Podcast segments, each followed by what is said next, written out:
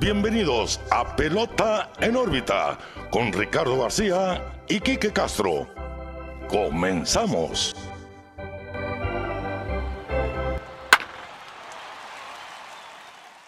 Hola, ¿qué tal amigos? Bienvenidos a un nuevo episodio de Pelota en órbita. Los saluda como siempre Ricardo García. Estoy muy bien acompañado de mi amigo y su amigo Quique Castro. Quique, ¿qué onda? ¿Cómo andamos? Muy bien, Ricardo. Pelota en órbita 6-3. 6-3.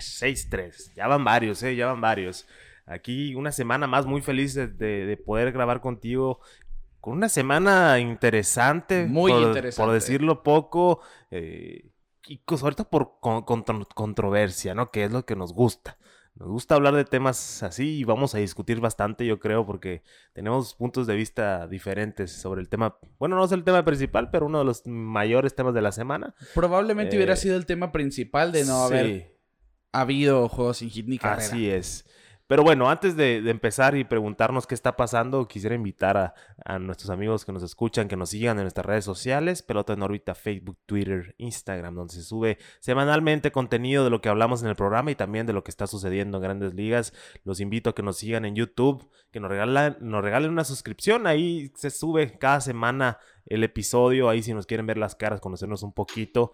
Hoy tocó Jersey de México y gorra de México. Ningún motivo aparente, nomás porque se me antojó. Yo vengo muy austero. Muy austero, sí, sí. sí. Estamos grabando un domingo, entonces si se nota un poquito la flojera es que es domingo. Entonces, pelota en órbita en todos lados. Los invito a que nos sigan. Ricardo, Sí. ¿qué está también- pasando? Bueno, antes de preguntarnos qué está pasando, les recordamos que este episodio, como todos, es presentado por Clínica Dental San Leo, el guardián de tu sonrisa. Clínica Dental San Leo, patrocinador oficial de Pelota en órbita. Una semana muy activa. La pasada no tuvo No tanta tanto. actividad. Por lo menos no, no actividad tan relevante, vaya. Pero esta semana, pues fue todo lo contrario. Simplemente con el tema de Yermín Mercedes, que más Sí. adelante vamos a ver. Que Ya llevo toda la semana queriendo hablar de eso. Sí, ya, ya teníamos las lenguas listas para soltarlas, ¿no? Y después se siguen acumulando juegos sin hit ni carrera. Ya van seis esta temporada. Y por eso nosotros nos preguntamos qué está pasando en el béisbol de grandes ligas. La verdad no lo entiendo. eh, es difícil de entenderlo. Ahorita platicábamos. En mi punto de vista es, Ricardo, no es demeritar los logros que se están viendo. Quieras o no es histórico, Claro. quieras o no es muy difícil. Pero es el hecho de que sea algo tan difícil de lograr, tan difícil de, de que haya un juego sin hit ni carrera, que el hecho de que esté pasando tan seguido en tan poco tiempo te hace levantar la ceja y decir, oye, ¿qué está pasando aquí? O sea, Sí. que, que, que hay diferente, hay menos talento en el bateo o extremadamente mucho talento en el picheo. Pero si lo tomas en cuenta también, eh, no me creo que de, de los, ¿cuántos van? ¿Seis? Van seis. De los seis, yo creo que uno fue por una superestrella, que fue el de esta semana, Cory Kluber. Sí. Eh, hoy en la, en la tarde, el, el- el paisano Julio Urias se acercó a la perfección. Sí, estuvo coqueteando ahí. Es- cinco entradas y un tercio perfectas. perfectas. La verdad, tiró un juegazo ya a- ahí en, en la, en la sexta entrada. Permitió un, un rodadito que Lux no pudo sacarlo. Pero pues, eh, ahorita tuvimos otros dos. Tendremos otros dos la otra semana porque es la tendencia que estamos Sí, viendo. Es que lo dijimos cuando pasó el de Carlos Rodón. No esperábamos tener episodios semana con semana hablando de un juego sin hit ni carrera. Sí. Musgrove y luego Rodón. Después tuvimos un episodio con dos personajes en la misma semana, con dos días de separación, en el caso de John Means y Wade Miley. Y ahora, bueno, están recortando esa- ese lapso entre juegos sin hit porque de dos días pasaron a solamente un día. El 18 lanza el juego sin hit Spencer Turnbull con los, los Tigres de Detroit Sí. y el 19 Corey Kluber con los Yankees de Nueva York.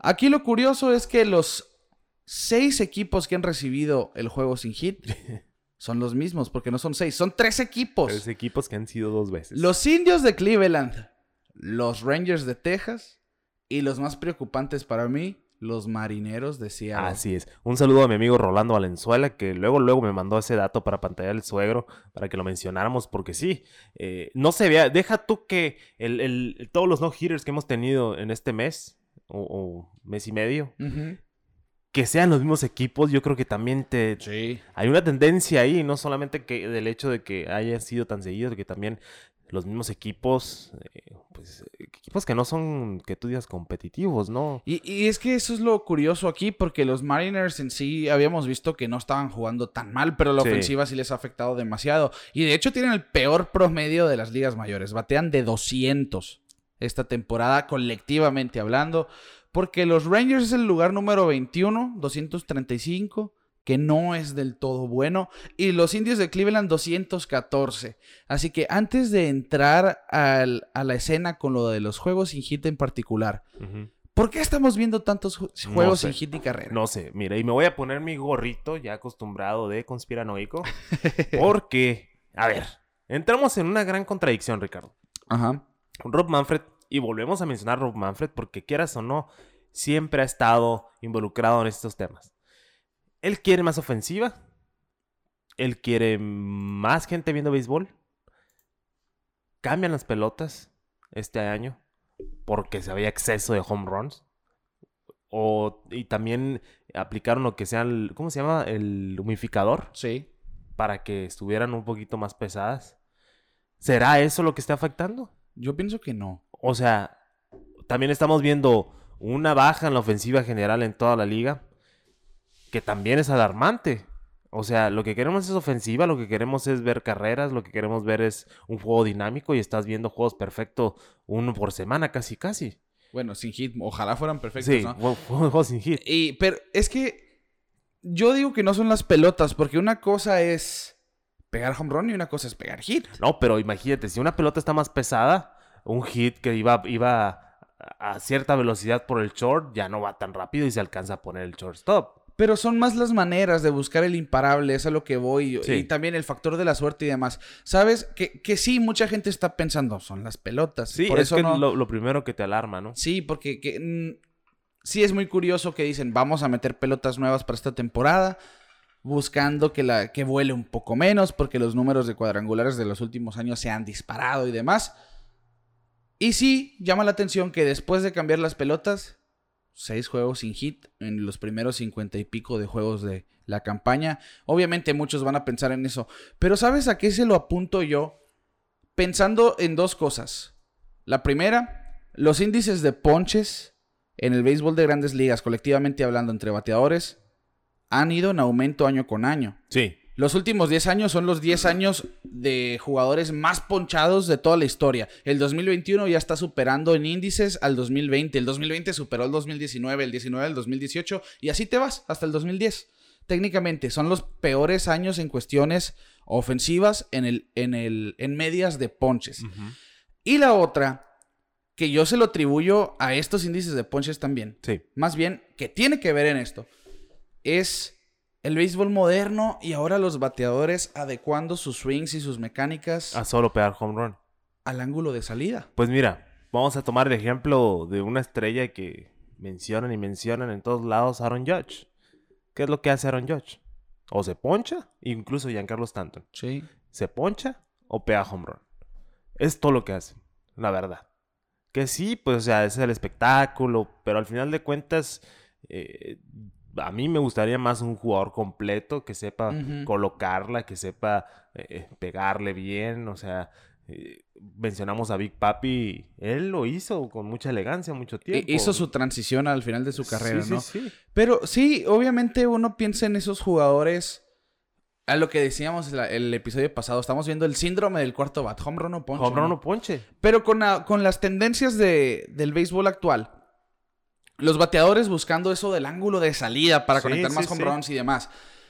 Y los pitchers tirando más fuerte que nunca. Es que también, ese eso es otro factor. consecuencia. Van de la mano, imagínate. Sí, sí, sí. Si ahora los bateadores están buscando que su swing siempre traiga cierto ángulo a la hora de conectar la pelota y los lanzamientos vienen más fuerte y desarrollan más que nunca, obviamente tu tu ¿cómo decirlo? Tu ventana para fallar se hace más pequeña Sí, cada vez, ¿no? Pero, pero yo creo que también la misma velocidad que está aumentando cada vez más ayuda a que sean los cuadrangulares. sí, de, de encontrarte De la pelota va a volar sí, más. Pero pues sí. por eso es el ponche, la consecuencia también. Es a lo que Porque le vamos. estás tirando casi todo. hay menos contacto hay general. menos contactos, sí, sí, sí. Porque los swings están siendo grandes y con esto del ángulo, el margen para hacer contacto sólido disminuye para hacer contacto simplemente. Por eso estamos viendo la cuestión de los ponches en alza en los últimos años. Eso es a lo que yo le atribuyo el que estemos viendo no nomás los juegos sin hit ni carrera, Sí. que estemos viendo un descenso en el promedio de la liga, porque están batiendo de 232 a nivel MLB, es muy bajo el nivel, o sea, un bateador promedio batea 230. Ujú. Eso hace no. años era de lo más precario en el Sí, béisbol. sí, sí. Pero bueno, yo creo que es una etapa del béisbol, ¿no? O sea, como Sí. sea, el, el juego siempre ha estado evolucionando y cambiando y cambiando. Eh, lo hablamos con los pitchers que de repente ya casi todos se tiran 100 millas, que se está volviendo una casi norma. Pero pues con el tiempo todo va a ir cambiando. Yo siento que Sí, es algo El- cíclico. el, sí, el, el, el hitero, el Pete Rose va a regresar. Quieras o no, va a regresar. Eh, Ichiro lo hizo muchos años. Yo creo que Ichiro fue el último gran hitero, ¿no? Yo creo que sí. De ese. Porque Altuve iba en esa dirección, a mi Y parecer. cayó. Sí, pero eh, es que los jugadores exitosos de la actualidad son los que están adaptando su swing no solamente a esto de home run o nada. Me Sí. explico. Que realmente están. Mercedes, por ejemplo. Yermín Mercedes, tú lo ves en cualquier cuenta que no tenga dos strikes y lo vas a ver erecto en la caja de bateo, estirado, la espalda recta y demás. Pero cuando tiene dos strikes se agacha mucho y es bien notorio. Él Sí. tratando de hacer su, su margen un poco menos grande, ¿no? Para defender más. Y son esos ajustes que los bateadores ya no están haciendo como antes porque por lo mismo de buscar siempre el contacto El- sí, es que al final, Fuerte, de, al final cuentas eh, eh, es lo que volteamos a ver, ¿no? El home run, quieras o no. y a todos nos gusta el a home todos, run, ¿no? claro, claro, claro, a todos nos gusta el home run. Pero, mm, pero igual eh, causa todo esto que estás diciendo, ¿no? O sea, ir o home run o, o- O ponche. ponche. Entonces, sí está, está un poquito complicada la situación, pero yo siento que, que es momentáneo. Es momentáneo. Mm, las nuevas generaciones van a ir subiendo y van a ir cambiando el estilo de juego, porque quieras o no, imagínate que se haga una norma de que todos estén así, con el síndrome del cuarto bat, Sí. con un uno que llegue y empiezas a puro hit, puro hit, puro hit, puro hit, yo creo que, que va a cambiar otra vez el juego. Yo creo que Sí. Tim Anderson es el único que se, que se acerca a eso ahorita. Porque igual pega mucho home run, pero igual coloca muy bien la pelota.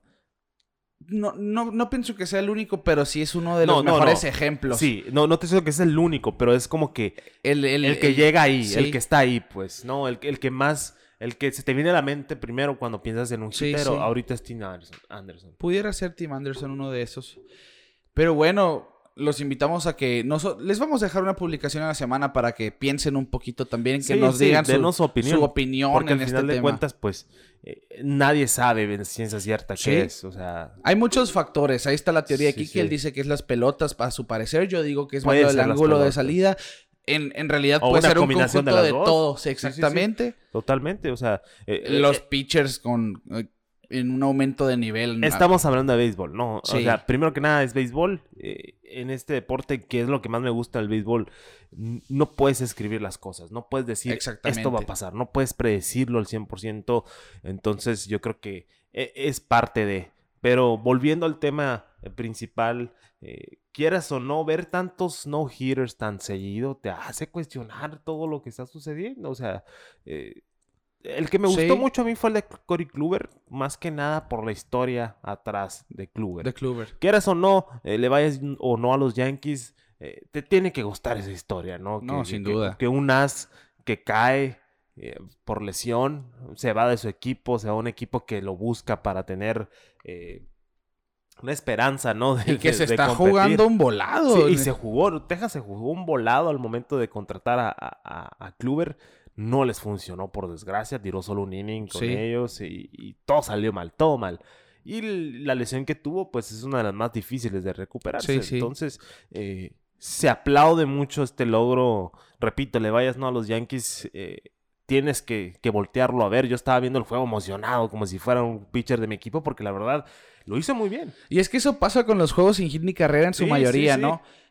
Puedes desconocer por completo al pitcher, pero en ese momento te haces un fan de hueso colorado de ese jugador porque quieres ver que haga la hazaña, Sí, ¿no? sí, sí. Incluso los mismos, cuando estás, estás en el, escuchas el audio del estadio, Sí. los mismos fanáticos que, que no son de su casa, o sea, Sí. les aplauden como si fuera de casa. Eh, Entonces, Y, y es que imagínate también que qué espectáculo para el aficionado. Que Sí. uno va, a lo mejor, por ejemplo, el caso de los Rangers de Texas en esa ocasión, y por segunda vez en la temporada, ¿no? Que van al, al, Glove, Life, al Glove Life Field pensando ver un buen juego de sus Rangers. Sí, sí. Y les tiran juegos sin hit. No te vas del estadio porque estás a no, punto de ver y una no te vas enojado porque Exactamente. estás quieras, o sea, no le fue bien a tu Presenciaste equipo. historia. Sí, sí, sí, no, no le fue bien a tu equipo, pero presenciaste un gran juego, Así ¿no? es. O sea, hay que, hay que verlo también del, del lado positivo.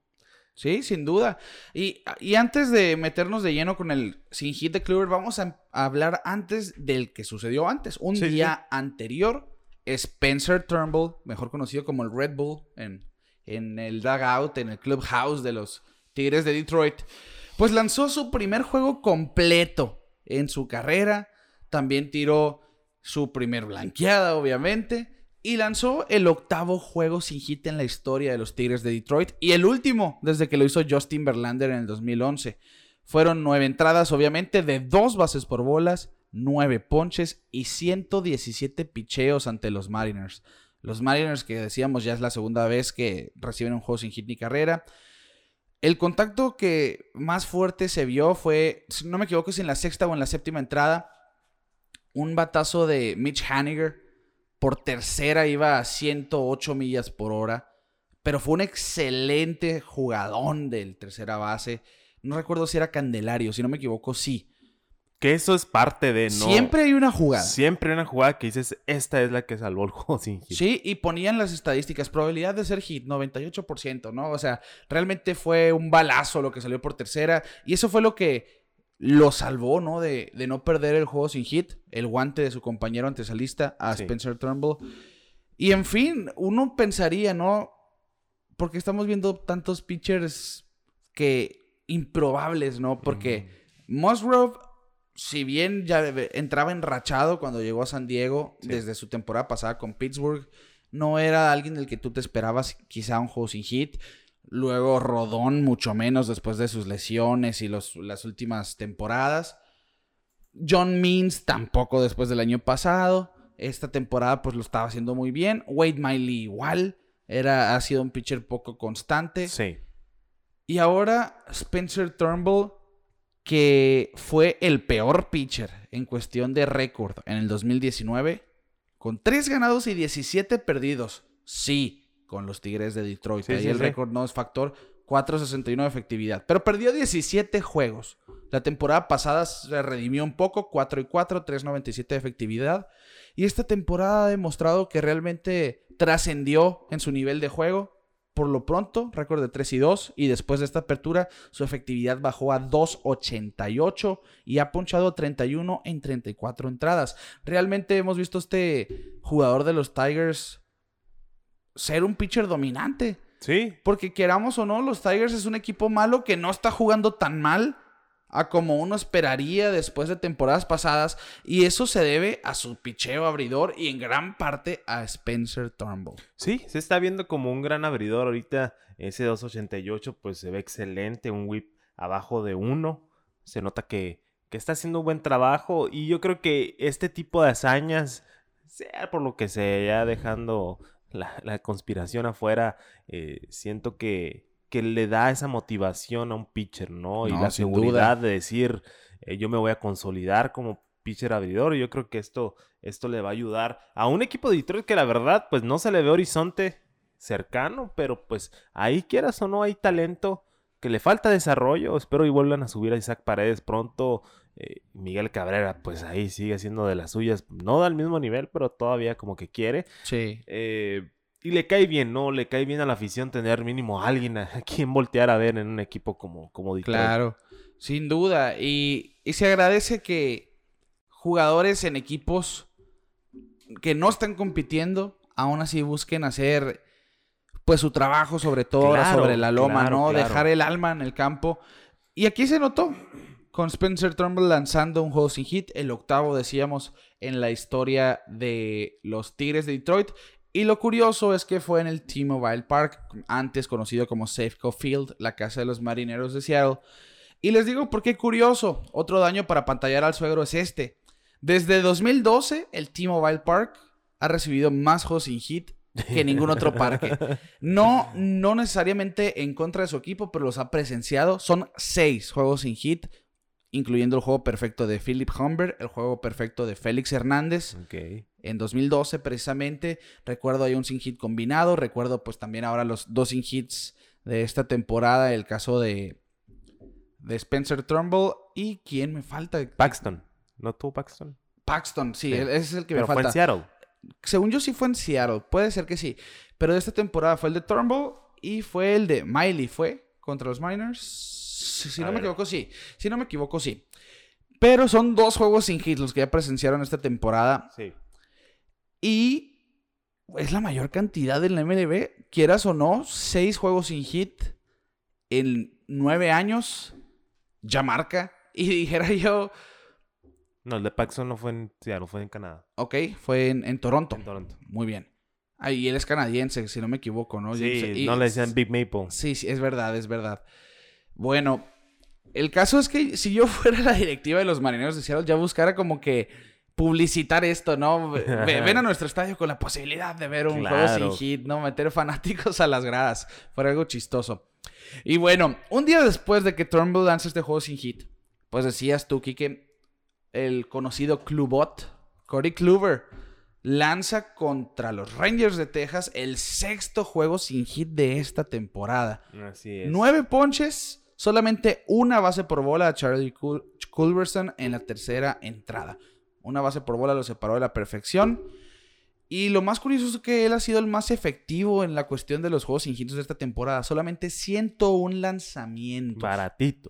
Muy barato salió Corey Kluber. Es el duodécimo en la historia de los Yankees. Es el primero desde 1999. O sea, hace el juego perfecto de David Cohn. Así que, como decías tú, Kike, Corey Kluber ha pasado por lesiones en las, dos, en las últimas dos, tres temporadas Sí. que lo han limitado después de haber sido uno de los mejores pitchers entre el 2013 al 2017, más o menos, que fue un caballo de trabajo y demás. La temporada pasada solamente lanzó una entrada con los Rangers de Texas y ahora contra su ex equipo Rangers de Texas lanza un juego sin hit ni carrera. Y, y la curiosidad de que ese día en el, en el estadio de Texas había una promoción, ¿no? De esas de, de estadio, que te podías llevar el bobblehead que más, que, que tú quisieras de los que ha habido, ¿no? Bobbleheads históricos, decían. Y por casualidad, el que más se regaló fue el de Corey el de Kluber. Corey Kluber. Justamente el día que tiró el, el- el sin hit. Mira. Pero, ah, como decíamos ahorita, ¿no? Eh, igual Texas se, se echó un volado al momento de adquirir a, a Kluber. No resultó. Los Yankees de Nueva York hicieron lo mismo y wow, el resultado que al principio de temporada nosotros estamos muy escépticos de decir eh, va a ser un buen trabajo, pero pues al final de cuentas está haciendo un, un- está haciendo ese boost que necesitaba, ¿no? Sin Gary duda. Cole necesitaba un respaldo bueno, Kluber lo está haciendo hasta ahora, espero y se mantenga el ritmo porque como lo hablamos en el episodio pasado, eh, el este de la americana está más apretado que nunca. Hoy, Exacto. hoy domingo se acaba de poner empate eh, Tampa Bay con Boston y Yankees creo que está a medio juego. Sí, a medio juego. Entonces, está, está dura la pelea y un caballo como Corey Kluber que la verdad pues está viendo como el Cy Young que fue. eh, le va a caer excelente al Bronx. Y lo curioso es que, muy similar al caso de John, del de Wade Miley, Sí, que ya no, Corey Kluber ya no es un pitcher que tenga la mejor recta, por ejemplo. Y de hecho, en sus, en sus lanzamientos, en general promedió 86 millas en los 101 picheos. sí. Sí, tiró 31 curvas, tiró 27 cutters, 23 sinkers, recta de cuatro costuras solamente dos veces y 18 cambios. Pero en sus, en sus lanzamientos de velocidad estaba promediando 91 millas. Lo máximo que llegó fueron 92. Y estamos viendo, Corey Kluber ha hecho esa transición a un pitcher de lo- fineza, ¿no? Es lo que lo va a hacer durar. Si, si sigue su carrera, es lo que lo va a hacer durar. Y eso Sí. es lo que me gusta, ¿no? Cuando un pitcher pasa de ser ese pitcher que te, que te come con sus picheos rápidos y así, a, a uno que ya más selectivo, que Claro. maneja bien las cuentas, sabe manejar sus rompientes y, y al final de cuentas es lo que hace que un veterano eh, dure, dure en el juego. Sin duda, y no por nada se ganó esos dos Cy Youngs. Aquí lo está demostrando cómo es que los ganó. Tiene ese nivel, tiene ese colmillo para ser un buen lanzador. Y curiosamente, ahora es el tercer lanzador en la historia que le lanza un sin hit al equipo para el que jugaba Anteriormente. una temporada anterior. Ok. Otro dato para... Otro dato más. Y bueno, son seis juegos sin hit en técnicamente 50 días de béisbol. ¿Tendremos 10, Ricardo? No creo que tengamos Ah, tantos, pues- pero no puedo, no puedo Pues pensar. mira, van 6 y estamos a mayo final. el récord de una temporada de la era moderna, es decir, de 1900 para acá, es de 7 en una temporada. Siete. Pero el Ok. récord, incluyendo el 1800, son 8 en una temporada. Yo, creo digo, que sí se- rompemos el se- récord. yo digo que se va a llegar a 8. Ok. No esperemos. Imagínate que digamos No 10. sea tan pronto. Es que se- es fuera una, esa fuera la locura. Es que... Y yo no quiero pensar que los juegos sin hits se demeriten. O que sea algo ya normal. Exacto. pe- pero es algo que habíamos platicado. Yo, yo siento que está el juego perfecto, el juego de 20 ponches y el juego sin hit. Así lo siento yo. Hay más juegos sin hit, que son aproximadamente 300. Más Sí. de 300. Y juegos de 20 ponches contados con los dedos de las manos. sí, sí, sí. Así que, bueno, no agarremos por ese lado, ¿no?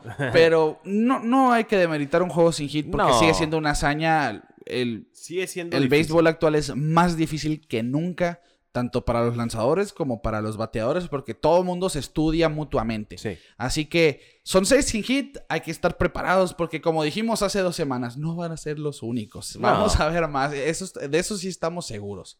Y vamos a cambiar la página, dejamos el tema de los sin hits y nos vamos a ir a la controversia, a la polémica, al chisme. si Vamos a agarrarnos quiere, del Quique. chongo. Bueno, Quique, ¿qué te parece a ti? ¿Qué te pareció a ti, mejor dicho? La temporada pasada, cuando Fernando Tatís conectó ese Grand Slam, cuando iban ganando como por siete carreras a los Rangers de Texas, que le tiró en 3 y 0. Pues el mundo se quería comer a Tatís y, y Tatís se disculpó porque Jay Stingler se disculpó anteriormente Sí. como si hubieran mal actuado. Eso a mí personalmente no me gusta. Y ahora fue todavía más controversial el caso de Mercedes. Ahí te va, ¿por qué? Para los que no están enterados de este tema, Jermín Mercedes conectó un cuadrangular en cuenta de 3 y 0. Eso no fue lo peor. Lo peor para Twitter, sobre todo, es que tenía cuenta de 3 y 0 contra un jugador de posición. Williams Astudillo estaba lanzando y el marcador iba 15 carreras a 4, o sea, 11 carreras de diferencia. Le mandaron la seña de espera, tienes 3 y 0, no le tires. Se la pasó, le tiró y se la voló. A mí eso, yo soy indiferente en ese sentido. A mí me gusta ver que quieras o no, los jugadores, ese home run en la línea final de su temporada le va a hacer ganar más o no. Y jugadores como Yermín Mercedes que dependen de una buena temporada para ver si se van a quedar en grandes ligas, sobre todo siendo un novato de 28 años. Le, le cuenta muchísimo ese home run en 3 y 0. Pero aparte de eso, la polémica llega aquí cuando Tony La Russa, el manejador de Yermín Mercedes, dice en la rueda de prensa, dícese que sin hablar previamente con Yermín Mercedes, que estaba decepcionado de la decisión de Mercedes de tirarle en 3 y 0, sobre todo porque le mandaron a esperar en 3 y 0. Y que hizo un error y que muy seguramente iba a tener sus represalias, sobre todo en su familia como equipo. Pues vamos a empezar por lo primero. si vas ganando 15 a 4 Ujú. y tienes a un pitcher de, de posición, o sea, un jugador de posición pichando, yo no le veo nada de malo pegar un home run. ¿Por qué? Como, o sea, va 15 a 4, o sea, no me vas a ganar el juego ya. O sea, es casi imposible, ya, ya, tú ya te rendiste. Sí. Y si tú ya te rendiste, ¿por qué yo me voy a rendir? O sea, yo al pitcher, a, a- a la tortuga no le iba a afectar si le pegaban home run o no. No le iba a afectar en nada. Él está cumpliendo un trabajo que no es de él. Exacto. Simplemente está cubriendo a sus compañeros para que no gasten el, el bullpen. Está ayudando a su manager para, para que pueda juntar para el siguiente eh, juego, presentar un bullpen bien. Y si yo soy el bateador, o sea, e- el mismo caso de Tatis, eh, yo estoy viendo un picho por ahí, pues le voy a tirar, o sea, claro. eh, eh, no, no porque ya, o sea. Y mira, voy a hablar de, de un. de un comentario que yo escuché de. de Sisi Sabatia. Tiene un podcast, no me acuerdo el nombre ahorita, R- búsquenlo. R- R2C2. se llama. Ah, ok, ese, eh, que, que estaba comentando al respecto, ¿no? Y, y habla de Tony La Russa diciendo que, que, que estuvo mal en, en hacer ese tipo de comentarios porque supone que el, que el manager es para proteger a los jugadores. Claro. Cuando tú, discutes, cuando tú eres un jugador y discutes con el umpire, el primero en salir del dugout es el manager. Exacto. Para protegerte.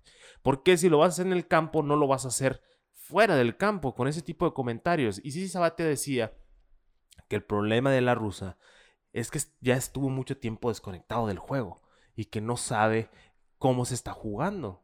Se me hace un poco drástico, pero tiene mucho sentido. Eh, eh. La rusa lleva manejando desde los 80, yo creo. sí, O sí. sea, el, el juego ha cambiado en 40 años de una manera asombrosa. En los últimos 5, deja tú, ha cambiado de una manera inimaginable que nos gusta ahorita y vemos eh, mu- mucho, mucho alarde, mucho escándalo, que yo creo que para alguien como Tony La Rusa no le está pareciendo. Y, y el problema, yo estoy muy de acuerdo con lo que dijo Sabati. De hecho, esa fue mi impresión. Yo soy fanático del trabajo de Tony La Russa, pero ya está en otros tiempos. Sí. Y si bien el equipo tiene que adecuarse a su forma de juego, él tiene que adecuarse a los tiempos del equipo para que está trabajando. Y tienes que entender el contexto del juego y ver cómo vas a manejar tu equipo. Porque después de ese incidente, los White Sox han caído. El- Los barrieron yo- otra vez. Yo lo o que veo aquí con esos actos de la rusa es cómo desbaratar la armonía de un dugout Claro. en una oración. Y ahí te va por qué. Un día después de este home run en 3 y 0, viene Jermín Mercedes a batear y Tyler Duffy le pasa una recta por detrás de la espalda, obviamente adrede. Expulsan al pitcher porque por la situación del era algo que se esperaba, vaya, por esta cuestión de las reglas no escritas que a veces llegan a estas absurdidades, a mi punto de vista. Y en la rueda de prensa post-juego dice Tony La Russa, yo estoy bien en la forma en que los Twins manejaron la situación. No. Tú tienes que ver por tu jugador, estés de acuerdo o no, Sí, mira. con las reglas no escritas del Mi béisbol. punto de vista es este. No hubo error de Mercedes, pero, aclaro, pero, es mi opinión, no estoy en contra de los actos de los Twins. Dos razones. Así como el manager debe de proteger a su equipo, tú como jugador proteges a tus jugadores. Exactamente. Y no le pega, y, y yo digo que 100% no estoy de acuerdo del pelotazo porque no le tiraron a la cabeza. Claro. Fue un pichón por atrás. Sí. Yo creo que ni le dieron. Que eso lo platicamos precisamente cuando pasó lo de Tatis la temporada Sí. pasada. Mientras no les tires a la cabeza. Sí, no pasa No, nada. que- e- es que yo no estoy tan en contra de las reglas no escritas porque hay ciertos momentos en los que entra. Lo que me hizo mi conflicto es la rusa en, en cómo, Sí, en no. cómo abordó el tema con su jugador. O sea, es como si estuviera hablando eh, eh, eh, el, el manager de los Twins. Como, así se escuchó, como si hubiera sido Sí. el manager de los Twins Sí. diciendo, no, qué bueno que le pegaron. Y que no, sé qué". no y, o yo, sea, y, y realmente casi no se vieron notas negativas del otro equipo, me explico. Sí, no, o sea, Y- y todo lo fue que- de los White Sox. Exacto. Y la verdad, quieras o no, opacó los dos no-hitter. Ahorita nosotros le estábamos dando la portada a los no-hitters. Porque queramos o no, no hitter es una hazaña Es muy una grande. hazaña. Pero, Pero sin duda. Lo eh, principal en la semana fue el, el caso de Mercedes. Y, y me, me entristece de cierta manera que cuando que este tipo de temas se hagan en encabezados del deporte. Porque la temporada pasada lo de Tatis también fue un escándalo. Sí. Y es una estupidez, Y estamos mira, de acuerdo. y estamos hablando que solo porque son jugadores que están en el spotlight. Sí. Que son los jugadores que estamos viendo. Y Joey Wendell lo hizo ganando 9 a 1 con jugador de posición en la misma semana y no salió en ningún lado. Claro, Nadie dijo la, la diferencia fue que no había 3 y 0. Es- esa fue la Sí, única bueno. diferencia. Pero sí. Pero el home pero, run. pero eso es a lo que vamos. El, no van a hacer un swing menos fuerte porque hay un jugador de sí, posición. pues, o sea, si- no, no, o sea, se me hace un, un tema muy tonto. Ve la clase de picheo que le estás tirando. De Iba- slow pitch iba, iba la pelota. A 47 millas el O sea, y, y luego la tortuga se enoja. O sea, se ve la cara de enojado y hace unos gestos. Oye, si no eres, no eres Randy Johnson, o sea, no es el juego 7 de la Serie Mundial, es un juego que estás perdiendo 15 a 1. O sea, ya tiraron la toalla por tenerte ahí. No quieras decir, ah, no, estuvo mal. No, no, no, Mercedes está en todo su derecho. Es un novato que está quemando la liga, que nadie estaba esperando, que nadie sabía que venía. Llegó a suplir una lesión y está quemando la liga mejor que cualquiera de los White Sox. O sea, y, y decir, no, es que estuvo mal y que no sé qué. No, no, no, no, quítense cosas. O sea, entiendo, las- yo sí acepto las reglas no escritas del béisbol, pero también, o sea, El cómo abordarlas el es cómo lo que nos hace abordarlas ruido, es ¿no? el problema. O sea, es, es que esto se ve acabado en el momento que le tiran el pichazo para atrás, el pitcher para atrás, el picho para atrás, perdón. Sí. Y ya, se acabó el tema. O sea, ya, no hagas escándalo. No digan nada, ya no todos digas lo veían nada. venir. Sí, a mí como manager me molestó. eh, Es irle a decir en persona o en una junta grupal entre todos, decir, me explico, o sea, Una cosa hubiera sido de Tony La Russa decir en la entrevista postjuego, bueno, es algo que ya veíamos venir. A decir el, estoy bien en la forma en que lo abordaron. Me explico, ve por tu jugador, sí, lo veíamos venir, pero también mínimo decir, bueno, es parte de la frustración del otro equipo y lo entendemos. No- es parte del no- béisbol. No caerle a tu equipo, me explico. No, no, no, Por sí. ejemplo, ahora, O sea- la otra cosa que a mí me hizo mucho enojar fue la, la cuestión que primero habló, no, me- no recuerdo si fue de Sclafani o Alex Wood, uno de los dos pitchers de, nuevos de los Gigantes de San Francisco, y dijo lo mismo que Lance Lynn. En el momento de que hay un bateador, un jugador de posición lanzando, ya no existe, Se acabó el la- ya no hay reglas, Sí, ya, ya. ya, así, ahí se acabó el juego como tal. Lance Lynn dijo Y- lo mismo sí, dilo. si estamos viendo un pitcher que no es pitcher, es decir, un jugador de posición sobre la loma, esas reglas ya no existen, ya no hay juego. Simplemente Sí. dejen el juego ser como sea, ¿no? Y es lo mismo que decía, retomo el- el- lo que había dicho hace rato, César Sabatia en su podcast que dice, oye, si te está molestando que estén bateando en 3 y 0 con un pitcher de posición, aplica el knockout, Sí. que se acabe el juego, o sea, porque al final de cuentas eso es, o sea, el, el juego, el juego sigue ahí, o sea, con un, un jugador de posición, porque se tiene que acabar en nueve entradas. Pero pues ya 15 a 1, o sea, y yo soy de los que dicen no te vayas hasta el último out, pero ya meter 14 carreras, pues ya se ve un poquito Sí. difícil, no, no, no imposible, pero difícil. Sí, obviamente, ya, ya estaba muy abierto el score. Y apega- todavía mencionando un poco de lo de Lance Lynn, que, que, que decía, pues no hay reglas cuando hay un jugador de posición. Dice también que el, entre más juego el béisbol, veo más que las reglas no escritas desaparecen. Se le llegó a los oídos de Tony La Russa esta declaración, a lo que él dijo, Lance Lynn tiene un locker. Yo tengo una oficina. No estamos de acuerdo. Así. Ay, E- e- esas cosas rompen el dugout. rompen, rompen, rompen el, El el clubhouse, clubhouse, y, y sí. yo creo que, que al final de cuentas le está afectando a los White Sox. Tony La Russa, yo le eché muchas porras cuando lo vi que regresaba y me emocioné por los White Sox y todo, pero al final de cuentas siento que no fue una buena decisión. A como estamos viendo cómo está reaccionando este tipo Sí. de cosas y no sabemos qué esté pasando adentro. Si estamos viendo lo que está pasando afuera, del, o sea, afuera del clubhouse, Sí. imagínate cómo está el ambiente adentro. Y, y es que los jugadores están con Mercedes, que esto hay que Claro. aclararlo. Todos, todos. No hay ninguno que diga, no, estuvo mal por tirarle en 3 y 0, ganando por tanto contra un jugador de posición. Nadie ha dicho eso. Lo único malo que ha hecho Yermin Mercedes es ser buenísimo. Sí. Eso es lo único O sea, malo que ha hecho, ser demasiado ser bueno, Ser bueno. Y ponle, puede ser que ni, ni Mercedes pensó que sí iba a ir, solamente fue un swing. O sea, Sí. no puede ser tan fuerte. Y vuelvo a lo, al comentario que hice anteriormente: es béisbol. Tú no puedes predecir que una pelota se va a ir. Exacto. O sea, aunque le pegues, le puedes pegar para atrás. O sea, también no. O sea, hay práctica y hay maneras de mejorar. Obviamente. Pero puede ser que la cache. O sea, no 100% un, un, un batazo en 3 y 0 va a ser un home run. En este caso fue y fue uno muy bueno. Y yo sí se lo aplaudo a Mercedes porque él está haciendo su campaña para quedarse en grandes ligas. O sea, porque al final de cuentas, eh, eso es lo que él quiere también. Y, Sí. y, y si estamos con el lema de deja a los niños jugar, pues déjalos jugar. O sea, yo creo que Tony La Russa no es compatible con el let the, Ki- let the kids play. O sea, simplemente eh, estuvo de más su molestia. Sí. O sea, Vamos a lo mismo. Él se tiene que adecuar a su él se equipo. tiene que a los tiempos, deja Es todo el equipo a los tiempos. o Sobre sea, todo. Y, pe- y- y- y los White Sox es uno de los equipos que más tienen que ver con el tiempo actual. Su forma de juego es un let the kids play total.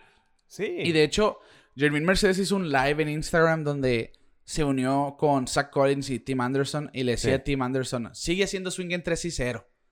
Así le dijo, no, ellos están contentos con Mercedes. Claro, ¿Y claro. cómo no estarlo si gracias a él técnicamente siguen siendo un equipo contendiente porque su lineup sufrió con la baja de Robert y de Eloy Jiménez? Nadie se esperaba que Mercedes estuviera batiendo de 354. Simplemente Es asombroso. es, es y hay que algo que se tiene que aplaudir y disfrutar. Sí, totalmente. O sea, estamos hablando de una manera muy negativa de lo que está sucediendo. Eh, ahorita estoy checando rápidamente el tiempo que estuvo fuera del juego. 10 años estuvo fuera del juego Tony La Russa.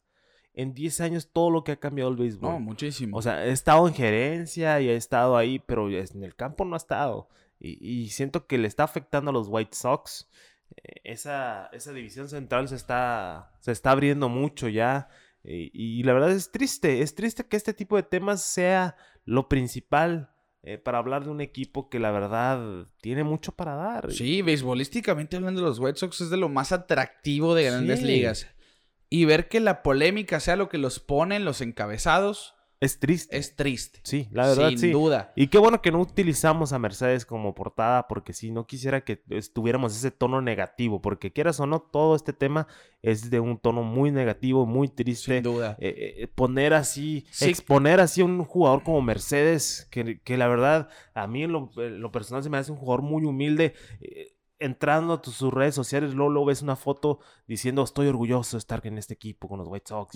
y te, y te quedas, wow, o sea, el vato está, el- está viviendo su sueño y cómo se lo vas a cortar por una simple regla que no está en el libro, ¿me explico? Sí, sí, O sea, sí. Eh, eh, estamos de acuerdo. Y, y yo, me, yo me quedo con un tuit de Gary Sheffield. Si quieres ver que el béisbol realmente va a crecer, tienes que ver que todos los jugadores apoyen a cuestiones como la de Mercedes. Así es. Que todos hablen así. Porque por uno, como Tony La Russa, a veces los, los otros manejadores o miembros de la vieja escuela se dejan Sí. llevar un poquito. Y no debería de ser así, porque queremos ver espectáculo. Es, es entretenimiento al final del día. Mira, Tony La Russa ha estado eh, como manager desde Ajá. 1979 Que fueron los White Sox, con los precisamente, White ¿no? Sox precisamente. Para que veas todos los años que ha tenido Tony La Russa eh, como manejador. Y se me hace raro, pues, estar tanto tiempo, del No, 79 sin al duda. 2011. Y, y claro, en esos tiempos cambió el béisbol también y, y te tienes que adaptar. O sea, no sé por qué ahora sale, hace esas declaraciones que se me hace algo muy fuerte, algo, una falta de respeto más que nada a sus jugadores, a Mercedes sobre todo. Sí. Eh, mm, es triste, es triste y ojalá y cambien la página. Yo creo que, que, que Sí, puede pasar. Siempre pueden darle vuelta a esa página, ¿no? Sí, y sí, llegar a estar en armonía, por lo menos, ahí en ese, en ese clubhouse. Que realmente no se ha hablado mucho de Tony La Russa siendo un mal personaje dentro de los que Sox. me sorprende. Pero es lo que está proyectando, pues. Sí. Que es.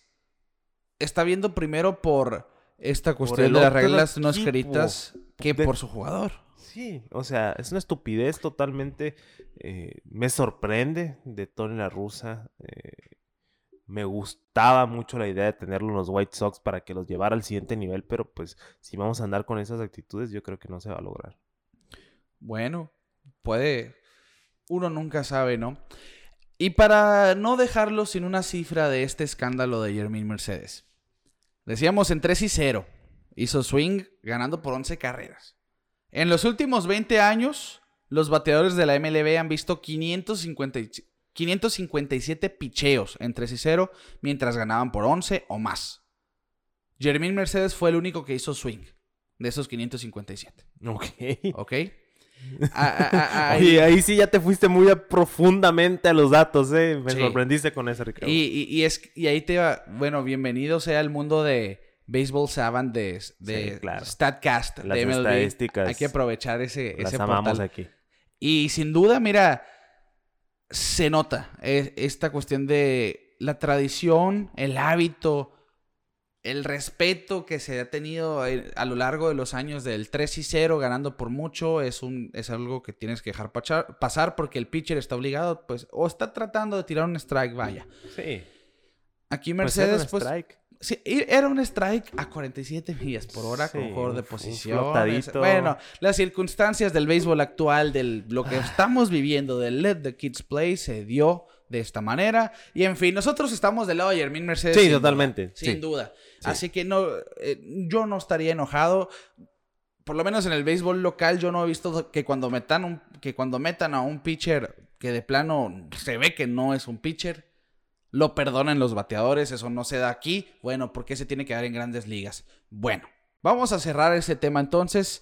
Los invitamos a que interactúen con nosotros con esta misma temática de Yermin Mercedes. Ya saben que estamos bien pendientes de nuestras redes sociales, ya sea Twitter, ya sea Instagram, Facebook, un mensaje, un tweet, como sea. Interactúen con nosotros, igual viendo las publicaciones en la semana. Vamos con lo siguiente, abrazándonos un poquito de lo que hablamos la semana pasada. Sí. Albert Pujols con los Dodgers de Los Ángeles. Que se me, se me- se me sigue siendo algo muy extraño, la verdad, pero sí, está eh, resultando. fue una sorpresa, sin duda fue una sorpresa. Ya rompió el récord de más jerseys vendidas en un día en Dodger Stadium para un jugador nuevo. Quieras o no, tienes que querer a Albert Es un atractivo. Es un atractivo. No está siendo, obviamente, un bateador de la élite, pero ha mejorado desde que llegó a los Dodgers. En seis juegos batea de 2.63. Ya pegó su primer cuadrangular. Tiene cinco carreras producidas. Y la tendencia es que lo vamos a ver seguido en el lineup de los Dodgers. Hoy le dieron descanso. Max Monsi jugó la primera. Pero sin duda, yo veo el, el por qué los Dodgers se pueden beneficiar de él. De hecho, desde que llegó Pujols, han jugado un poco mejor. Ya están por encima de los gigantes de San Francisco. Les ganaron la serie. Los barrieron a los gigantes de San Sí, Francisco. una serie que la verdad muy importante para San Francisco.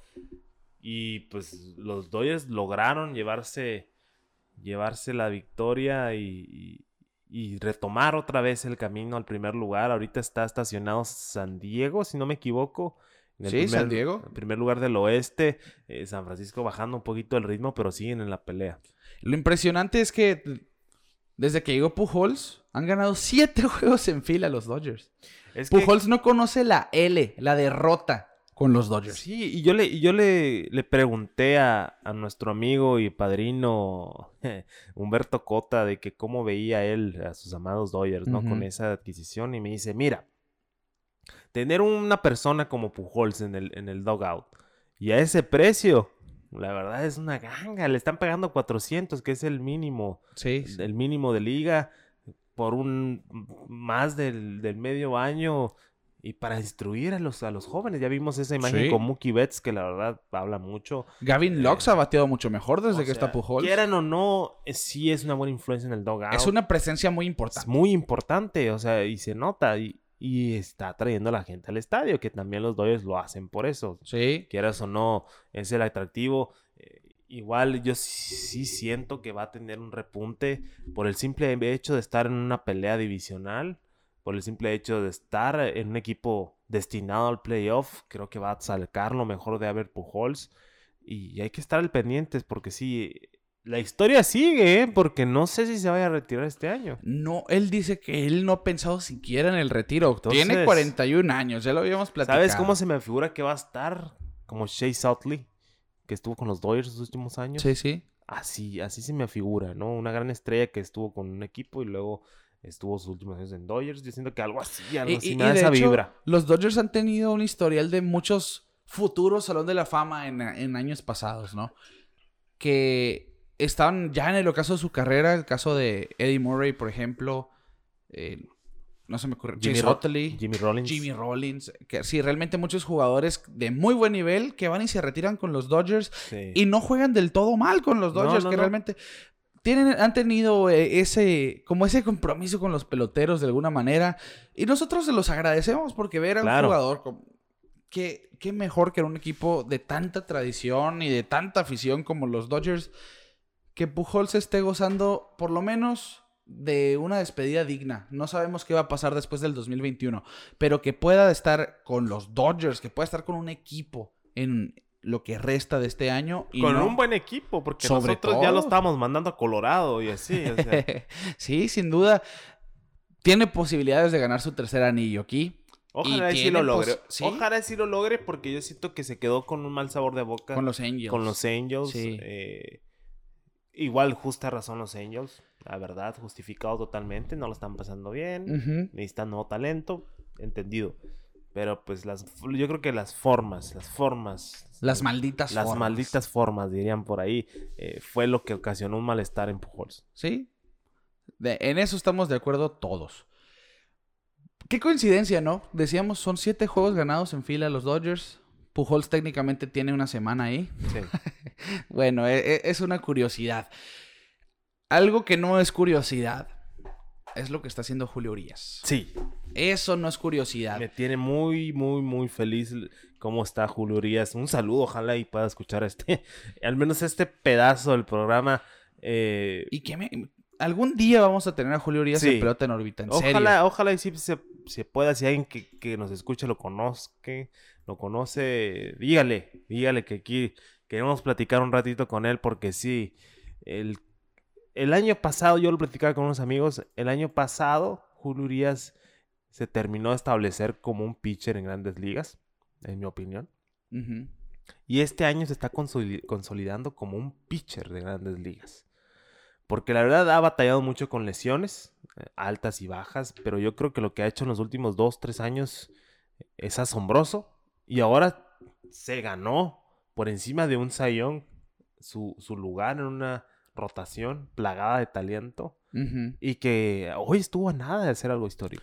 Sí, decíamos temprano en este episodio, pues coqueteó con el juego perfecto y de hecho ya es la segunda apertura de la temporada que llega a la quinta sin permitir hit. Sí. Ahora ponchó a 10, permitió dos carreras que llegaron en la sexta después de que se le envasó eh, Mike Tuckman.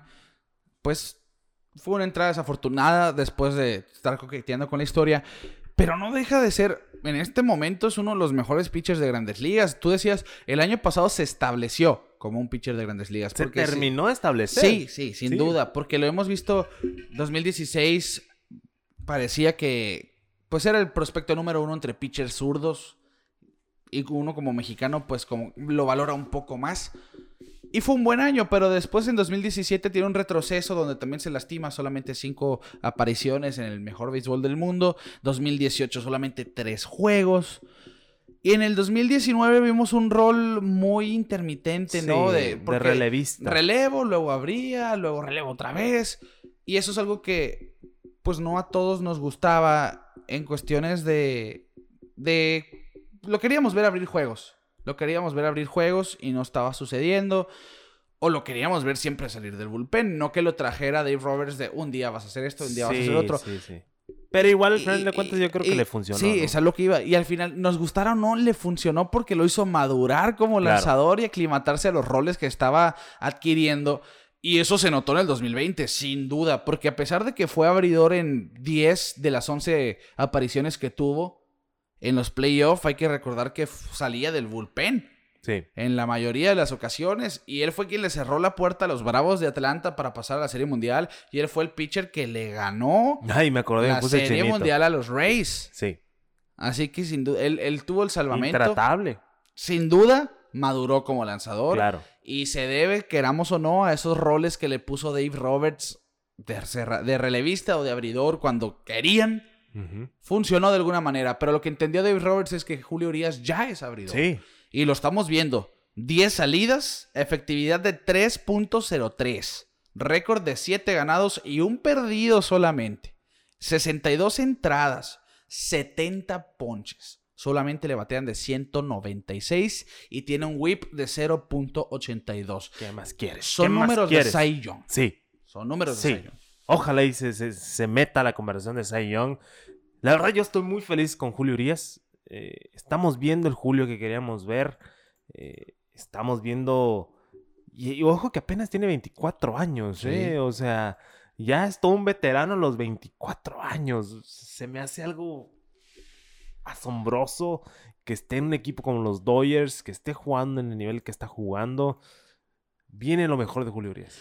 Y, y me remonto al episodio que tuvimos con Alfonso Lanzagorta, ¿no? Que él nos decía, ya no, ya no es de teenager. Él tiene que ser Don Julio. Pues aquí Y yo diciendo, creo que- yo ya soy Don Julio. Y en, ese, es- en esa conversación sí se me hizo un poco pesado ese comentario por parte de Lanzagorta, Eh, pero al final de cuentas tiene razón. Mu- mucha gente del medio en, en sí ya veían a Julio Urias como alguien que estaba decepcionando Sí. sin tomar en cuenta todo el marco que tenía de desarrollo este jugador, de pasar por las lesiones por las que había pasado, de pasar por esos roles tan Lo subieron a los intermitentes. 19 años. Y eso es lo que iba. Subió a los 19 años. No todos No. maduran en una temporada. No, y no todos llegan a ese, a- al béisbol de grandes ligas a los 19 Exacto. años. Y menos en un equipo como los Dodgers de Los Ángeles. Sobre todo, como en un equipo de Los Ángeles Entonces- tan exigente, ¿no? Ha estado un poco difícil la trayectoria en cuestión de, de desarrollo, pero yo creo que al final de cuentas ya estamos viendo el Julio que tanto estábamos esperando. eh, el Julio As, el Julio eh, dominante y un gran orgullo como mexicano. Sí. Yo me siento feliz de ver a alguien como Julio Urias siendo, de- hablando de, un tipo que está llegando a la conversación de Cy Young. O sea, para mí es algo asombroso y, y espero que, que vengan cosas mejores. Apenas llevamos muy poquito de temporada, ya tiene siete ganados. No es cualquier cosa. Siento que vamos a ver lo mejor de Julio Urias. Sin duda, y, y hay que gozarlo. A mí no me queda otra cosa que pensar más que es el mejor pitcher mexicano que hemos visto en los últimos 20 años, por lo menos en cuestión de potencial, Sí. porque los números van a llegar y se van a acumular. Sí. Pero no, yo no recuerdo un pitcher del que se hablara que, que realmente pusiera todos a prender la tele para ver a Julio Urias, desde Fernando Valenzuela, si tú quieres, y no merecemos hacer esas comparaciones porque es malo para Julio Urias, él no Sí. merece que lo No, comparen no, con no, él, no. ¿eh? Él no es Fernando Valenzuela. Y, y- y no, va a ser Fernando Valenzuela. Él es Julio Urias. Exactamente. Y va a estar, está armando su legado. Ya tiene su primer anillo. Está un equipo que le puede dar más anillos. Y, y no, no podemos estar más felices. La verdad, yo estoy alegre de ver a Julio Urias triunfar. Y espero, espero, la verdad, que tengamos eh, pronto la dicha de poder hablar con él directamente y, y decirle todas esas cosas personalmente. Ojalá, ojalá. Sin duda es el mejor jugador mexicano en la actualidad, Julio Urias. sí. Y estamos viendo una generación con mucho talento. ¿eh? Sí, sí. O sea, no es Pero- cualquier y, cosa. y él la encabeza. Sí, él la está totalmente.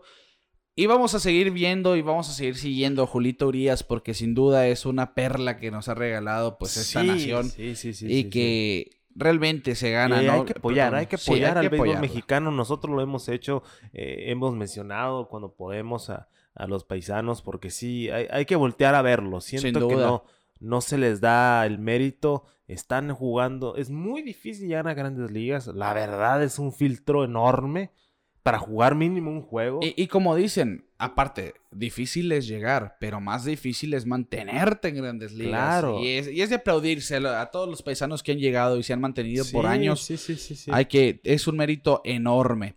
Bueno, ¿qué queda de esta manera? Vamos a llegar al final del episodio. Un poquito de historia, un poquito de controversia y un Muy poquito bueno, de no- orgullo. no- nos dio mucho de qué hablar esta semana. Espero que la que sigue esté igual de buena. Ojalá. Bueno, pues nosotros con la intención de generarles una emoción, por lo menos, esperamos que hayamos cumplido con el cometido de este episodio. Los invitamos a que nos sigan en redes sociales en todas partes como Pelota en órbita, Instagram, Facebook, Twitter, YouTube. Suscríbanse a nuestro canal para vernos hablar de béisbol semana con semana todos los lunes. Las plataformas de audio digital como Spotify, Apple Podcast, Google Podcast, en todos lados nos pueden encontrar como Pelota en órbita. Ayúdenos a crecer interactuando con nosotros.